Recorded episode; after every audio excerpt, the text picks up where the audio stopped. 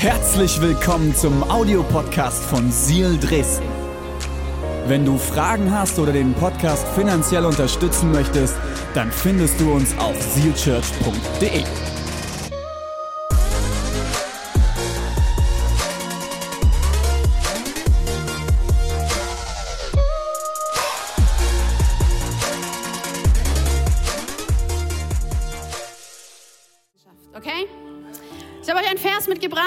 einen sehr starken Vers. Der steht in 1. Korinther. Und ihr dürft ihn mit mir lesen.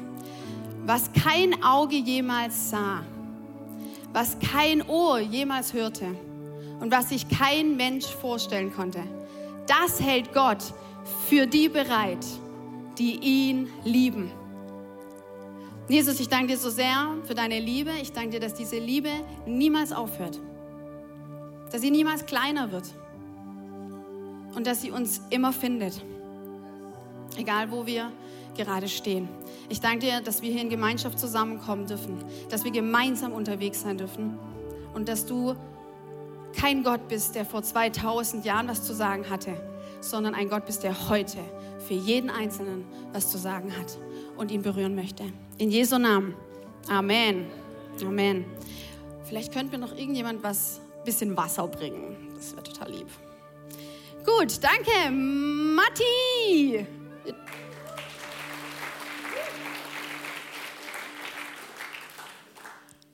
So, jetzt starten wir richtig rein.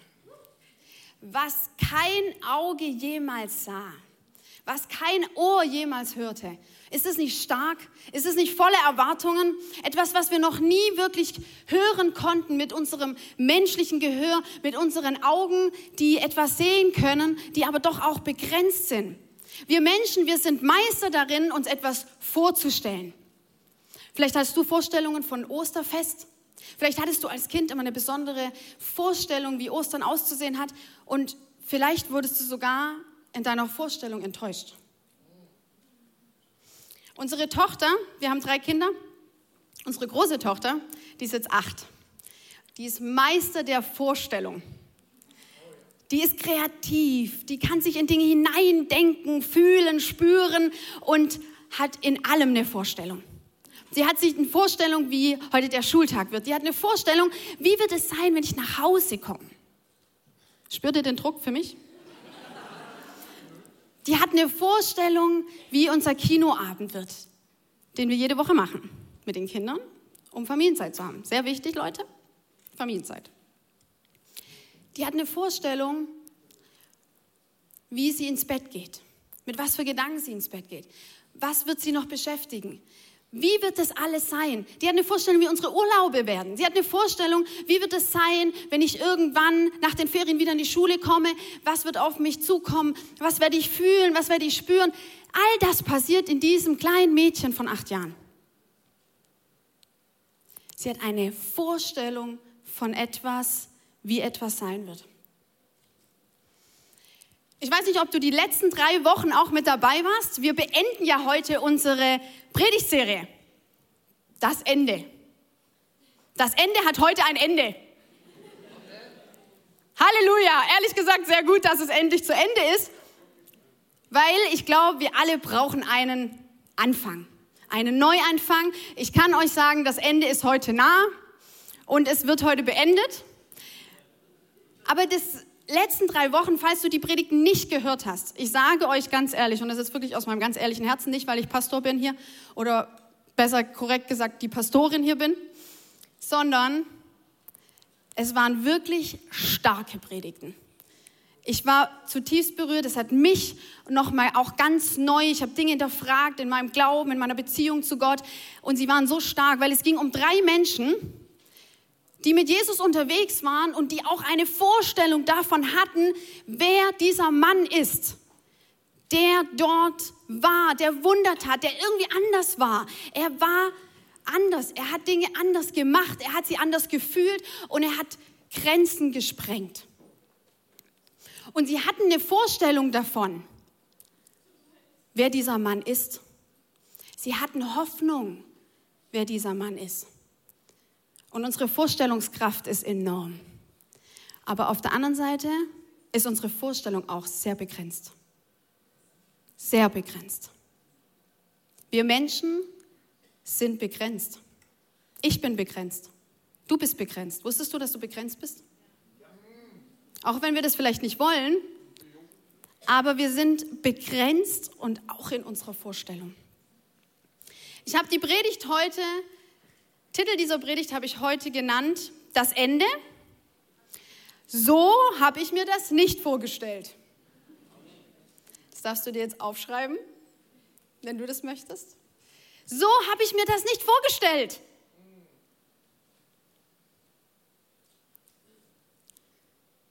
Vielleicht sind einige heute hier oder du sitzt auf deinem Sofa und sagst, ja, Vorstellung ist so eine Sache, die wird echt oft enttäuscht. Ich glaube, es ging diesen drei Menschen ganz ähnlich der letzten drei Wochen und das Problem war, ihre Vorstellung ist nicht in Erfüllung gegangen. Ihre Vorstellung, was passieren wird, die Hoffnung, die neu aufgebrochen ist, das, was plötzlich passiert ist, ist nicht erfüllt worden, weil wir haben geendet, Jesus ist gestorben. Die letzten drei Wochen haben wir erlebt, dass Menschen einen Weg mit ihm gegangen sind und viel hat sich verändert. Ihre Vorstellung wurde angekratzt von dem, was vielleicht kommen könnte.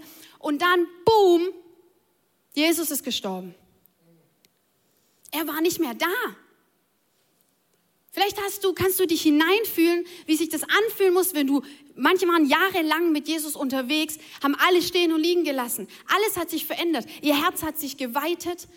Plötzlich war so viel möglich und dieser Jesus, dieser Retter, dieser Veränderer stirbt am Kreuz und wehrt sich nicht mal. Sie haben geschrien, zeig doch, zeig doch, dass du der Sohn Gottes bist. Zeig es doch uns allen und steig einfach runter vom Kreuz. Wahrscheinlich in diesem Moment haben alle, die Jesus verspottet haben, gedacht, ha, siehst du, er kann es doch nicht. Er kann alle möglichen Wunder tun und hier der Hero spielen, aber jetzt schafft er das nicht. Was für eine Enttäuschung muss das sein? Ich möchte euch heute in eine mega starke Geschichte mit reinnehmen, wo es zwei von den Männern auch so ging. Einer davon heißt Cleopa, wir nennen ihn einfach Cleo oder so. Und das waren auch zwei Jünger. Die Bibel nennt es Jünger, es sind einfach sehr enge Freunde, die mit Jesus unterwegs waren und alles erlebt haben mit ihm. Und der Tag kommt, Jesus stirbt, alles ist dahin, große Enttäuschung, Vorstellung, kaputt. Da steigen wir jetzt ein, okay? Wir steigen ein mit Lukas und ihr dürft mit mir lesen. Lukas, was haben wir? Lukas 24, genau. Wir starten bei Vers 13. Am selben Tag gingen zwei Jünger nach Emmaus, einem Dorf elf Kilometer von Jerusalem entfernt. Unterwegs sprachen sie miteinander über die Ereignisse der vergangenen Tage während sie sich unterhielten. Geht's noch weiter? Oder sollen wir hier enden? Ist schon. Und, nach, äh, und nachdachten, sorry, und nachdachten. Kam Jesus selbst hinzu. Jesus selbst. Und ging mit ihnen. Ging mit ihnen. Findet ihr nicht, dass es richtig cool ist mit meinen Vierecken? Ich habe gedacht, heute mal was anderes. Schatz, immer mal wieder was anderes, oder? Aber sie, aber sie, sie sind, Jesus ist jetzt da. Er ist mit ihnen. Er geht und kommt. Er ist plötzlich da. Aber sie, ihr müsst euch vorstellen, die kennen den Typen ziemlich gut. Und er kommt zu denen dazu. Sie sind losgelaufen, elf Kilometer zu Fuß, weg von Jerusalem. Sie sind weg von Jerusalem, dem Ort des Wunders. Hier wird es extrem spannend. Es waren Freunde von Jesus. Jesus hat tagelang vorher ihn immer wieder angekündigt. Ich werde sterben. Ich werde ans Kreuz gehen. Ich werde für all den Mist dieser Welt, für alles, was falsch läuft, werde ich ans Kreuz gehen. Und er hat ihnen gesagt, bleibt in Jerusalem, hat er ihnen gesagt. Wenn wir ein paar Verse vorher lesen, sagt er ihnen, bleibt in Jerusalem. Warum? Weil Jerusalem der Ort sein wird, wo er das größte Wunder aller Zeiten tun wird. Und was machen die zwei? Der Cleo und sein Kumpel? Die laufen einfach elf Kilometer weg. Und zwar wann? Wir haben es am Anfang gelesen. Am selben Tag. Das geht darum, es ist Ostersonntag, Leute. Es ist Ostersonntag und die zwei nehmen ihre Sachen, packen ihren Rucksack und laufen erstmal weg. Aber sie, wie mit Blindheit geschlagen, erkannten ihn nicht. Worüber sprecht ihr da miteinander? wollte Jesus wissen.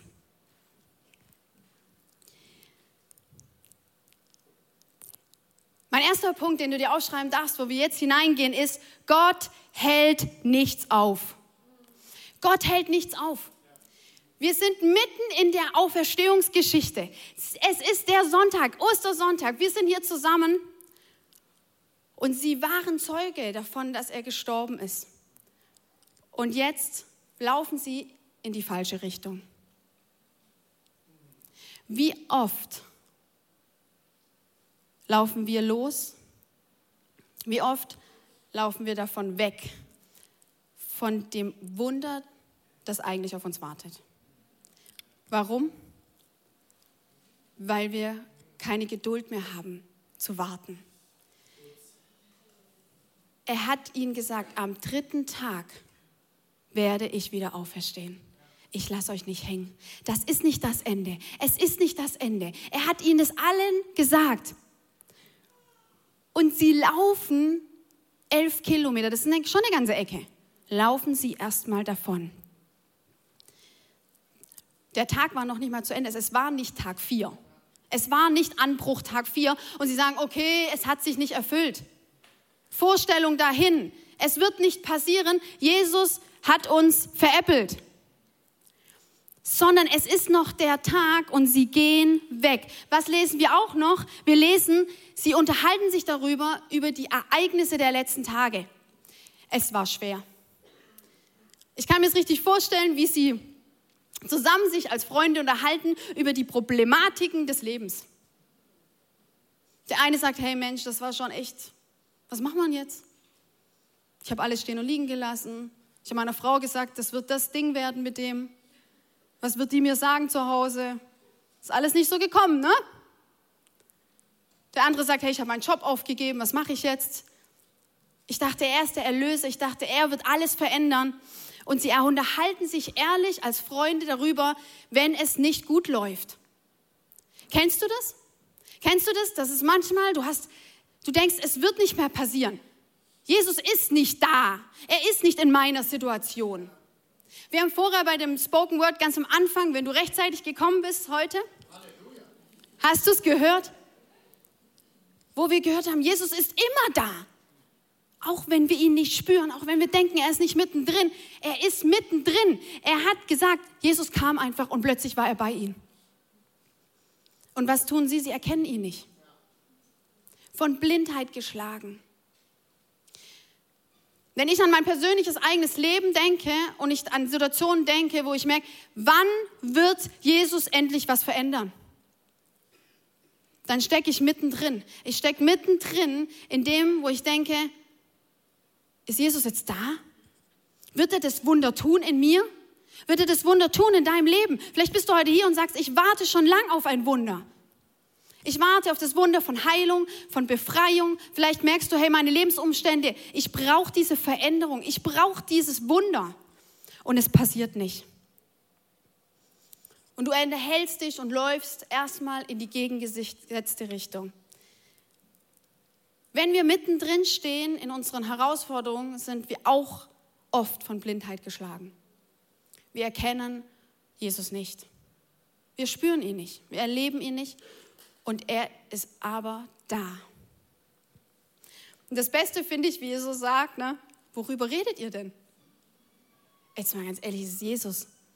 Der weiß ganz genau, über was sie reden. Der weiß alles. Er ist allgegenwärtig, allwissend. Er weiß alles. Aber warum macht er das? Warum fragt er seine Freunde, über was redet ihr?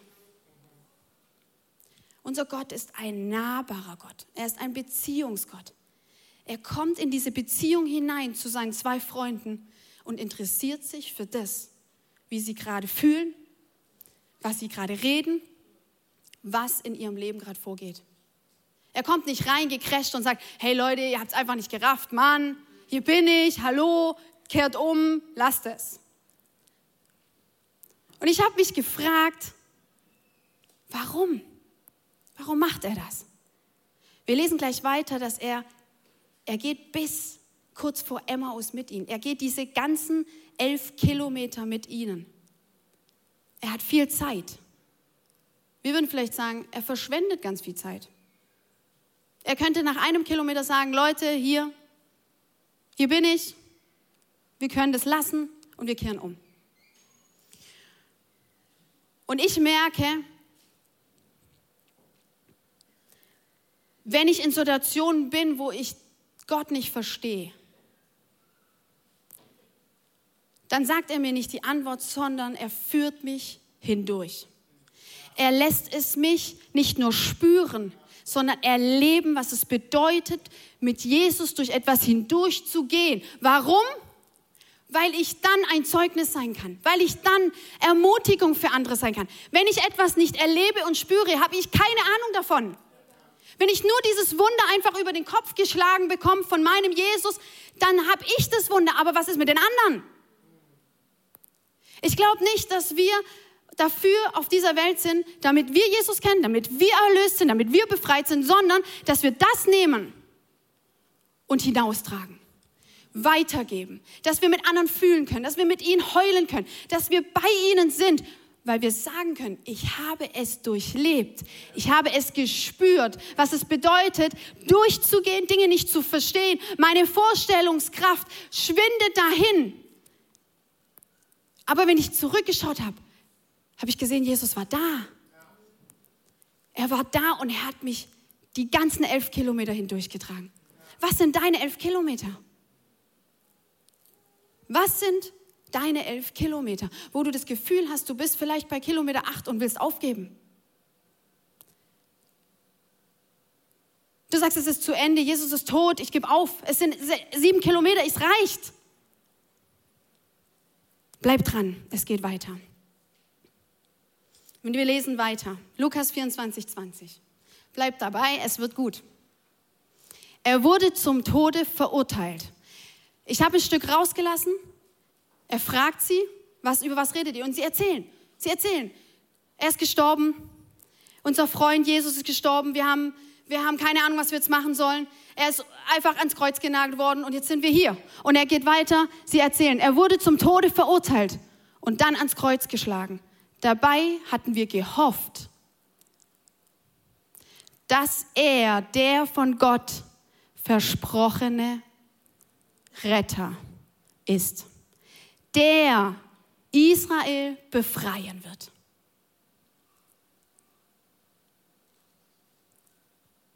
Sie haben eine richtige Krise. Sie haben eine Krise. Der Befreier, dem sie jahrelang gefolgt sind, ist nicht gekommen er ist tot.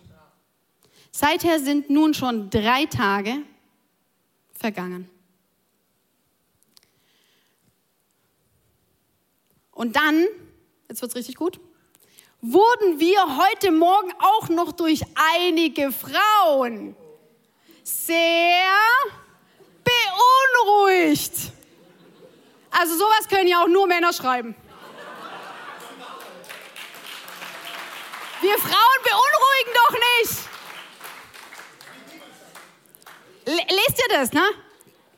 Das ist unglaublich. Wir Frauen beunruhigen nicht. Wir geben Hoffnung, Stabilität, Durchhaltevermögen. Hallo? Das Beste ist dann, die zu uns gehören. Schon vor Sonnenaufgang waren sie zum Grab gegangen. Die Frauen waren am Grab. Die Frauen sind wahrscheinlich früh aufgestanden, haben nicht mehr geschlafen und haben gleich mal die Lage abgecheckt. Aber Der Leichnam von Jesus war nicht mehr da. Ist das nicht cool, dass Jesus nicht wartet bis am Ende des dritten Tages, sondern er steht direkt morgens wieder auf von den Toten und lässt uns eigentlich gar nicht länger warten, als es sein muss? Mein Herrn. Geht's noch weiter? Ja, oder? Die Frauen kamen zurück und erzählten. Leute, Situation. Die Frauen haben das erzählt. Die haben erzählt, das Grab ist leer, Jesus ist nicht mehr da. Mit im Hinterkopf, sie wussten die Verheißung. Das, was Jesus ihnen gesagt hat, ist, ich werde von den Toten auferstehen. Ich werde nicht im Grab bleiben. Sie waren vorbereitet. Sie waren einer der Jünger. Sie waren nicht unwissend, aber sie waren von Blindheit geschlagen. Ihre Hoffnung war dahin. Wenn wir keine Hoffnung mehr haben, ändert sich alles. Plötzlich wird es leer. Das sind die Hoffnung übrigens. Die Kinder sind die Hoffnung. Die Frauen kamen zurück und erzählten ihnen, seien Engel erschienen, die sagten, Jesus lebt. Es waren Engel. Es waren nicht einfach nur Frauen. Und damit will ich das nicht runterspielen, ja? Ich wollte nur mal sagen, die Frauen waren die Ersten am Grab. Die Frauen waren die Ersten, die Jesus sehen durften. Es war ein Engel, ist ihnen erschienen und sie wussten das und sagt, Jesus lebt. Er ist nicht mehr bei den Toten, er lebt.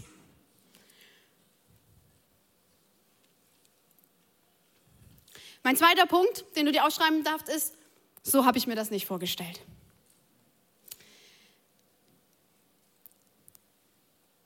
Wir lesen hier, sie haben gehofft, er ist der Retter von Israel. Er ist der Befreier.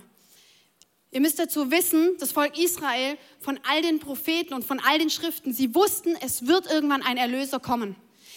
Irgendwann wird einer kommen, ein König, der uns befreien wird und erlösen wird. Aber ihre Vorstellung war schon damals, es wird ein König kommen. Und wer kam? Ein Baby.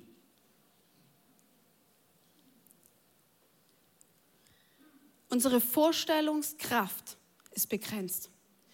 Und Gott möchte diese sprengen. Er möchte sie sprengen.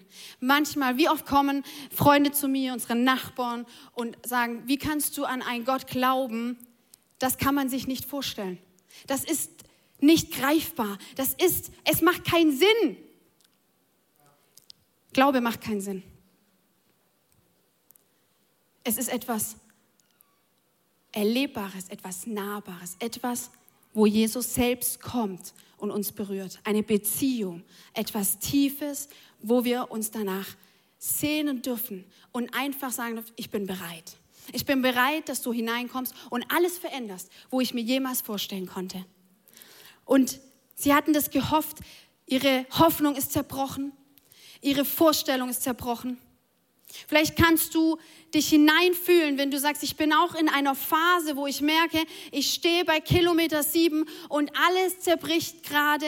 Ich dachte, dieser Weg wird mich befreien. Dieser Weg wird mir einen neuen Job geben. Dieser Weg wird mir eine bessere Beziehung zu meinem Partner geben.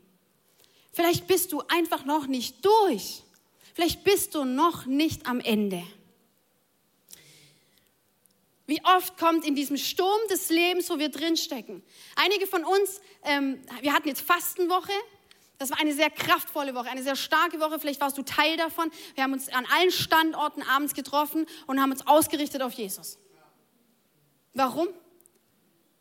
Weil wir zutiefst erleben wollen, was heißt es, dass Jesus für uns gestorben ist und dass er für uns wieder auferstanden ist? Was hat es mit meinem Leben zu tun? Es ist keine Theorie. Es ist auch keine Theologie. Es ist eine Beziehungssache. Wenn es nur eine Theologie bleibt, wird es etwas sehr Fernes für dich sein und es wird dich nicht verändern. Wenn es eine Beziehungssache wird, wird sich alles verändern. Weil er wird dein Freund, er wird dein Erlöser, er wird dein Vater, er wird all das, was dich befreien wird.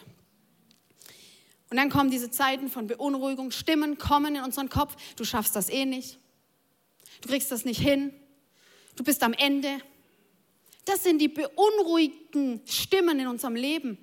Und es bedeutet nicht, nur weil das hier Frauen waren, sondern es bedeutet, von was lässt du dich beunruhigen? Was sind vielleicht Stimmen in deinem Kopf, wo du sagst, das sind Lügen in meinem Kopf. René hat es den, vor zwei Wochen in seiner Predigt so gut darüber geredet, dass wir Lügen aufdecken müssen, die wir in unserem Kopf haben, die uns prägen und die in uns so ein Chaos machen, dass wir nicht mehr wissen, ist es wahr oder nicht. Sich beunruhigen zu lassen. Ich finde es so schön, dass in dieser Geschichte von diesen zwei Männern alles durchgegangen wird, was wir durchleben, wenn wir sagen, wir wollen eigentlich zu Jesus, wir wollen eigentlich diesen Retter, wir wollen raus aus dieser Not und selbst wenn wir die Gegenrichtung einschlagen, geht Jesus mit. Und holt uns nicht nur zurück, sondern er geht mit uns einfach mal in die Gegenrichtung. Einfach mal die Chance zu geben, zurückzublicken.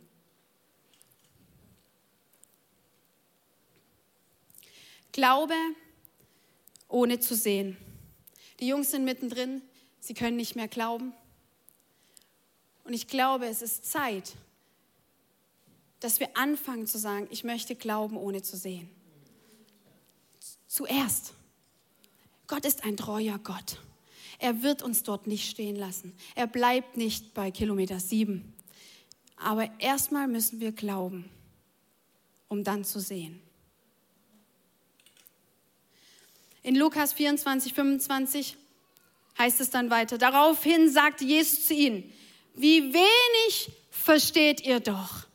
Warum fällt es euch so schwer, alles zu glauben? Warum fällt es so schwer zu glauben? Weil es nicht in unsere Vorstellung hineinpasst. Weil es nicht in das hineinpasst, das ich greifen kann, das ich fühlen kann. Es geht über Grenzen hinaus und dort beginnt das Vertrauen. Ich möchte dich heute ermutigen zu sagen, Jesus, ich möchte dir neu vertrauen. Ich möchte dir vertrauen, dass du meine Augen bist. Ich möchte dir vertrauen, dass du der bist, der über die Grenzen hinausschaut, wo ich das Licht gerade noch nicht sehen kann. Ich möchte dir vertrauen, wenn ich an einem, an dem Samstag bin, kurz vor Ostern, dass du meine Augen bist, und dass ich blind sein darf, weil du für mich siehst, weil ich sehen kann, was an Ostern passieren wird. Und Jesus erklärt ihnen, er erklärt ihnen nochmal, was alles passiert ist. Er erklärt nochmal die ganze Schrift, was passieren wird. Und er hält dran fest. Er ist sich nicht zu schade, uns es nochmal zu erklären. Er ist es nicht zu schade, nochmal den Weg mit uns zu gehen. Und in Lukas 24, 30 kommt es dann. Sie waren schon einige Kilometer kurz vor Emmaus, als Jesus sich mit ihnen zu essen niedergelassen hatte. Sie waren schon den ganzen Weg weggelaufen. Sie setzten sich zum Essen nieder. Dann nahm Jesus das Brot, dankte Gott dafür, brach es in Stücke und gab es ihnen.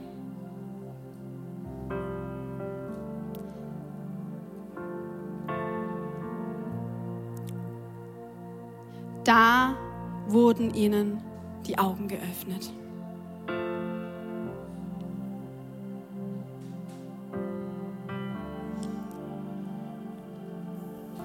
Sie sitzen zusammen als Freunde. Sie haben ihn immer noch nicht erkannt.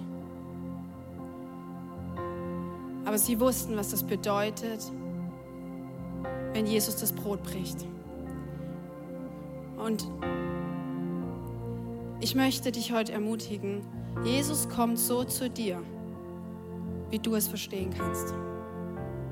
Er nimmt das Brot, er bricht es vor ihren Augen und zeigt ihnen, das ist mein Leib, das ist mit mir passiert das hier ist passiert mit mir vor zwei Tagen. Ihr wart dabei. Und dann, warum werden ihnen die Augen geöffnet? Weil sie spüren und merken, das ist das, was mit unserer Hoffnung passiert ist. Es ist zerbrochen. Das ist zerbrochen mit ihrem Herzen, weil sie alle Hoffnung verloren haben. Und in dem Moment wird ihnen die Augen geöffnet und sie sehen, es ist Jesus. Sie sehen, er lebt wirklich. Er ist wirklich da. In dem Moment erfüllt sich all das, was die Schrift sagt. Sein Leib wird gebrochen werden für all unseres, wo wir zerbrochen werden. Wir dürfen das annehmen für uns. Wir machen immer wieder als Kirche zusammen Abendmahl. Warum? Nicht, weil es etwas Altes ist, was er damals mal gemacht hat. Nein, weil es für uns bedeutet, ich bin für dich gebrochen. Ich sehe deinen Schmerz. Ich sehe, dass du die Hoffnung verloren hast. Jesus spürt, die zwei Jungs haben ihre Hoffnung verloren. Und er geht mit ihnen und zeigt ihnen, ja, die ist zerbrochen, aber ich mache sie jetzt wieder ganz. Ich heile in diesem Moment, wo sie erkennen, es ist Jesus. Heilen sie. In dem Moment, wo Jesus ans Kreuz gegangen ist, ist der Vorhang zerbrochen im Allerheiligsten. Der Ort, wo nur man rein konnte, wenn man komplett rein war, wenn man alles Schlechte von sich versucht hat zu reinigen und abzuwaschen, um in die Gegenwart Gottes zu kommen. Und Jesus hat gesagt, es ist vorbei. Du kannst jetzt zu mir kommen, wie du bist. Der Weg ist für alle frei, nicht nur für die, die besonders heilig sich fühlen oder die besonders viel tun, um heilig zu sein. Du kannst jetzt in diesem Moment sagen, Jesus, hier bin ich. Ich möchte in deine Gegenwart, ich möchte dich erleben, ich möchte dich spüren und sein Körper ist für dich gebrochen. Da wird ihnen die Augen geöffnet. Es war Jesus, doch im selben Moment verschwand er und sie konnten ihn nicht mehr sehen. Bäm, bäm, bäm, ein Wunder nach dem anderen. Ihre Augen werden geöffnet. Sie sehen, Jesus verschwindet. Und die verlorene Hoffnung ist da. Sie war einfach wieder da. Sie holen es zurück. Sie sagten zueinander, hat es uns nicht tief berührt, als er unterwegs mit uns sprach und uns die Heilige Schrift erklärte. Ohne Zeit zu verlieren, brachen sie auf und kehrten nach Jerusalem zurück. Mein dritter Punkt ist, erkenne und dreh um.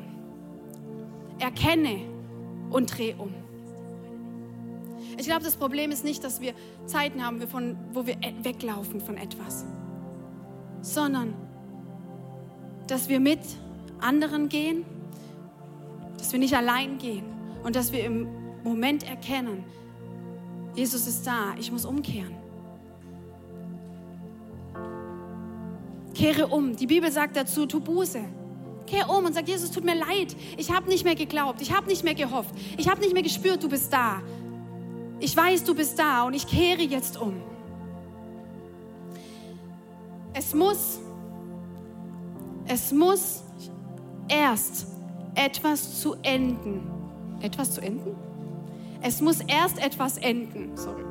Es muss erst etwas enden, bevor etwas Neues beginnt.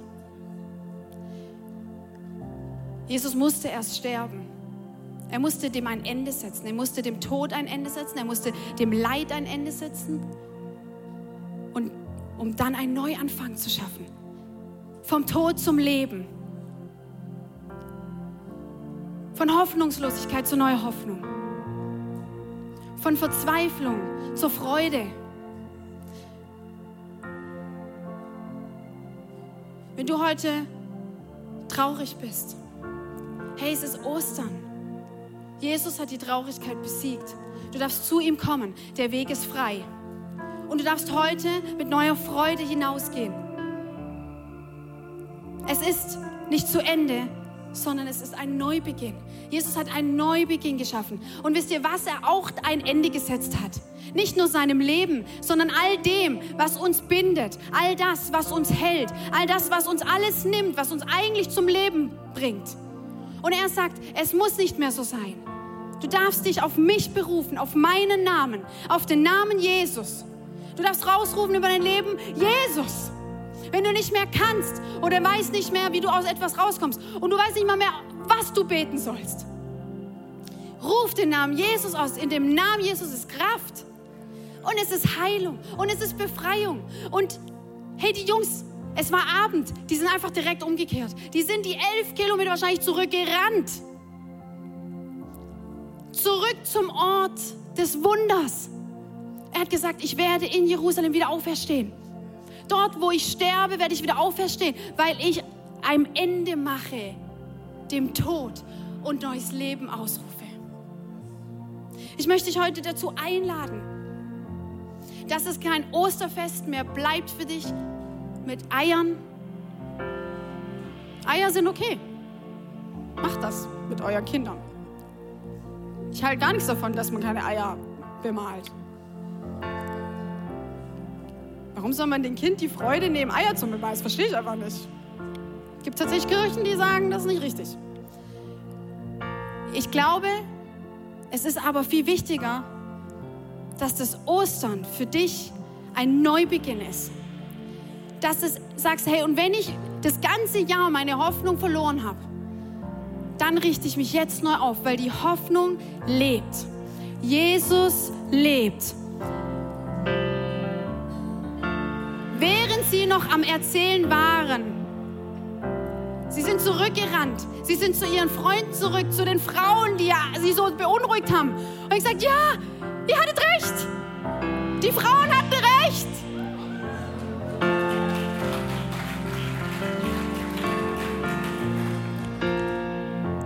Sie hatten recht und sie sind zurückgerannt und gesagt, er lebt. Und da heißt es, während sie noch am Erzählen waren, alle zusammen, stand mit einem Mal Jesus selbst in ihrer Mitte und grüßte sie mit den Worten, Friede sei mit euch. Was für ein cooler Typ! Der kommt einfach reingeprescht in dieses ganze Tumult. Frauen reden, Männer reden, alle sagen, lebt er jetzt, lebt er nicht? Die erzählen das, die erzählen das. Doch, wir haben ihn gesehen. Ja, klar. Und bäm, Jesus kommt einfach in ihre Mitte hinein und sagt, Friede sei mit euch. Warum sagt er das? Weil er den Frieden mitgebracht hat. Weil er sagt, jetzt wird es Zeit für Frieden in eurem Leben. Ich bin der Retter, auf den ihr gewartet habt. Ich bin der, der Israel befreien wird. Und nicht nur das, ich werde jeden einzelnen Menschen befreien aus seiner Sklaverei. Und deswegen ist Ostern ein Fest der Freude. Eine neue Kraft eine neue Kraft, die auferstehen wird. Es wird eine neue Kraft sein, die in dir auferstehen wird. Ostern ist kein Fairnessfest, es ist deine persönliche Auferstehung. Jesus kommt mit seiner Kraft in dein Leben und er lässt dich wieder neu auferstehen. Steh auf. Steh auf. Und vielleicht könnt ihr das jetzt praktisch machen und mit mir aufstehen.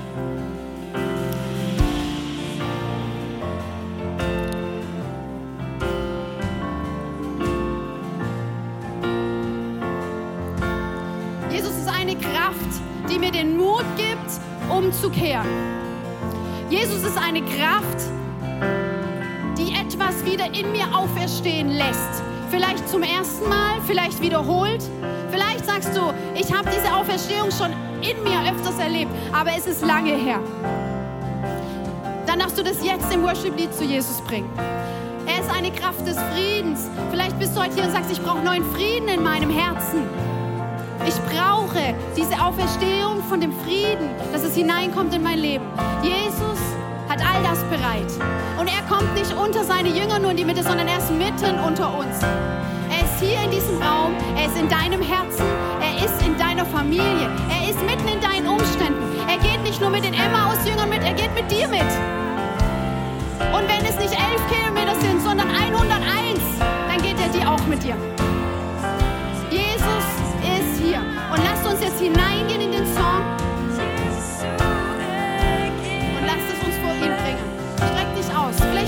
deine Hand auf dein Herz und Jesus, ich brauche diese Auferstehungskraft. Gib mir diese Auferstehungskraft neu in meinem Leben. Jesus, ich bete, dass du hineinkommst. Ich bete, dass